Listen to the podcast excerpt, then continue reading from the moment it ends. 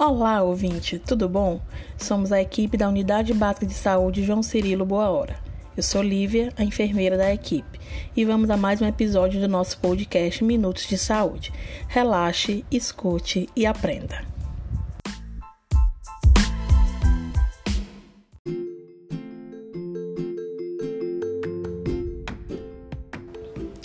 Nesse episódio 5, nós vamos falar sobre o acompanhamento dos casos que testaram positivo para a Covid-19 e o acompanhamento dos contatos dos residentes que moram na mesma casa desse paciente que já testou positivo para a Covid.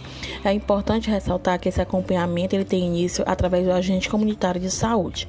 Então, todo paciente que testou positivo para a Covid, seja em outra unidade básica de saúde ou em algum serviço particular, deve informar o seu agente de saúde.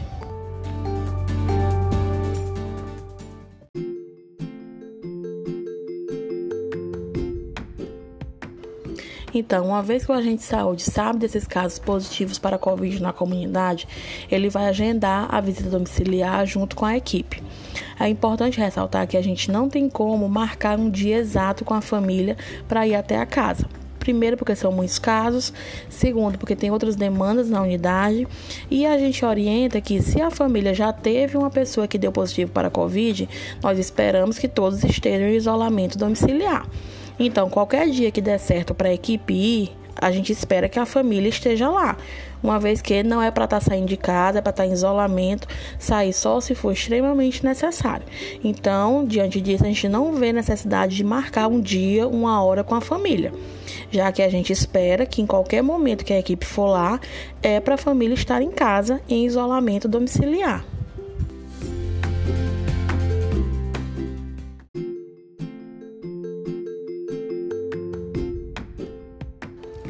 Outra coisa que a gente orienta, porque às vezes a família fica muito apreensiva, muito ansiosa quando vê um caso positivo na família e fica buscando o agente de saúde insistentemente para marcar logo o agendamento do teste dos contatos e tal. Então a gente orienta que esse teste dos contatos, ele não tem pressa, certo? Se algum parente de alguém que deu positivo apresentar sintomas, independente do teste. Ele deve procurar a unidade básica de saúde para ser avaliado. A testagem é mais como forma de acompanhamento dos familiares, só que ela não tem a ver com os sintomas. Então, se alguém da família já deu positivo e outra pessoa apresenta sintomas de Covid, independente de ter feito teste ou não, deve procurar um serviço de saúde. Você não vai esperar ser testado para ir então procurar. Se você apresenta sintomas, o ideal é que procure logo o serviço de saúde. Por isso que a gente orienta que para essa testagem dos contatos intradomiciliares que moram na mesma casa de alguém que já deu positivo, ela não é um serviço de urgência. Então não tem pressa. Pode ser que demore, porque são muitos casos que a gente tem encontrado. Então, às vezes, demora um pouco para a gente ir testar os contatos. O que a gente quer deixar claro é que o importante são os sintomas. Então, se qualquer pessoa apresentar sintomas, independente de estar agendado o teste ou não, se já teve algum positivo na família ou não, tem que procurar o serviço de saúde.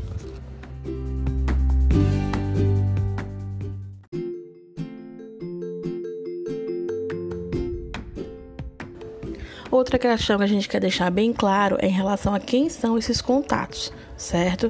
Para efeito de testagem e acompanhamento, a gente considera os contatos intradomiciliares. Quem são esses? São aquelas pessoas que moram na mesma casa com o paciente que já testou positivo. E como é que a gente sabe quem são essas pessoas? Pelo cadastro do acompanhamento do agente de saúde. Então, ah, mas tem a babá que vem aqui e passa umas horas com a criança. Ah, mas tem meu irmão que vem aqui e fica com a mamãe um tempo do dia. Essas pessoas não são consideradas contato intradomiciliar certo?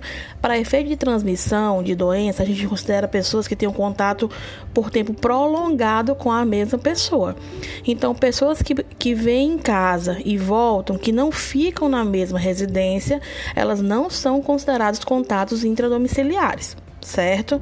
Então não adianta quando a equipe for testar, encher a casa de gente, ó, oh, todo mundo mora aqui, esse aqui mora no mesmo quintal, esse aqui mora aqui perto, mas passa o dia aqui. A gente não considera, certo? A gente considera contato intradomiciliar os que moram 24 horas na mesma residência com o paciente que já testou positivo para Covid.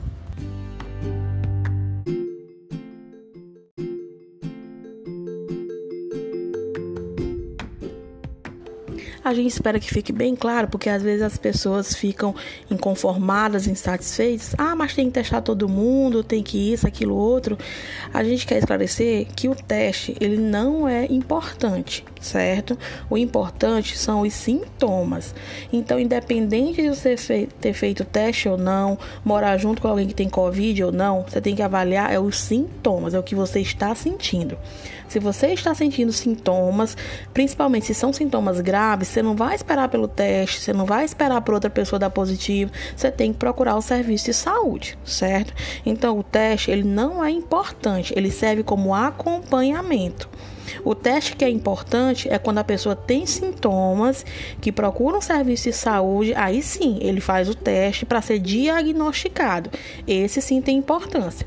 A testagem dos contatos não tem, até mesmo porque se um contato for testado positivo, não vai mudar em nada a rotina dele. A gente só vai fazer o acompanhamento. Ele só vai tomar medicação se ele vier a sentir algum sintoma, ou dependendo do que o médico avaliar, se for preciso ou não.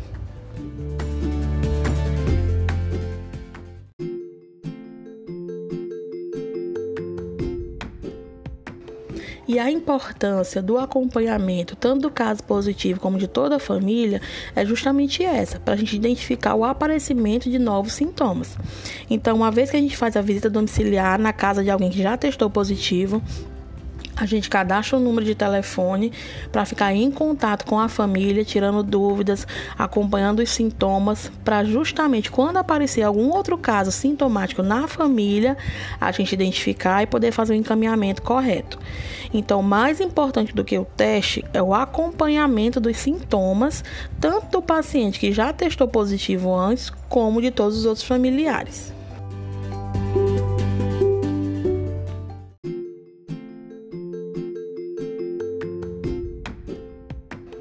E a gente orienta também que nas visitas, para que esse acompanhamento seja mais efetivo, seja mais regular, que as pessoas que moram junto com o paciente que já testou positivo estejam todos na residência, em isolamento domiciliar, para quando a equipe chegar, possa reuni-los para fazer o, o exame de todos que estejam com o CPF, que é o documento de identificação, apostos para a gente poder registrar e fazer o acompanhamento certo? A gente orienta também para que seja sempre dita a verdade para os profissionais de saúde. Não adianta o familiar achar que está se beneficiando, dizendo que algum sintoma que tenha, alguma coisa desse tipo, para fazer o teste porque o teste ele só dá positivo ou negativo corretamente dependendo dos sintomas que a pessoa tenha e do tempo de sintomas que ela tem. Então, se você inventar algum sintoma, alguma coisa, para fazer o teste antes do tempo, vai dar um resultado que não condiz com a verdade. Então, muitas pessoas às vezes estão com a doença, mas na ânsia de fazer logo o teste, chegam na unidade de saúde dizendo que estão com sintomas há mais tempo do que realmente estão para fazer o teste, o teste dá negativo, porque foi feito no tempo errado, no prazo errado, da forma errada, e a pessoa sai com aquele diagnóstico errado, sendo que foi baseado no, numa inverdade que foi dita desde o começo. Então é preciso que a família, que os pacientes reflitam bastante, digam sempre a verdade aos profissionais de saúde para que o diagnóstico possa ser feito da melhor forma possível.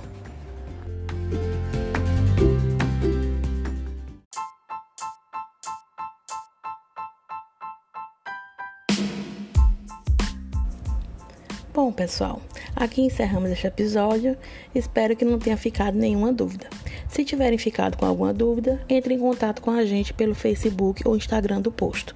E até o próximo episódio.